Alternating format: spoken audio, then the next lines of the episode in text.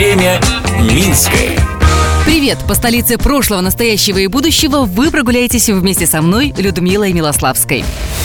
Уверена, мало кто знает, какое здание нашего города выдвигали в число лучших произведений советского и белорусского зодчества. Об этом сегодня и расскажу. Время Минское.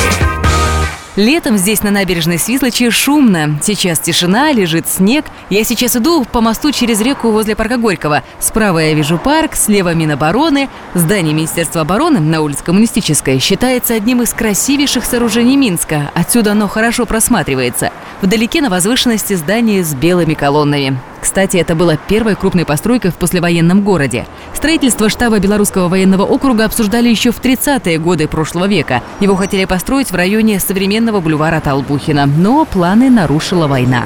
Снова о здании штаба заговорили сразу после освобождения Минска. Местом для строительства выбрали живописную возвышенность на берегу Свислочи. После бомбардировок там частично сохранилось здание бывшего женского духовного училища второй половины XIX века. До войны в нем был медицинский факультет БГУ, а потом госпиталь.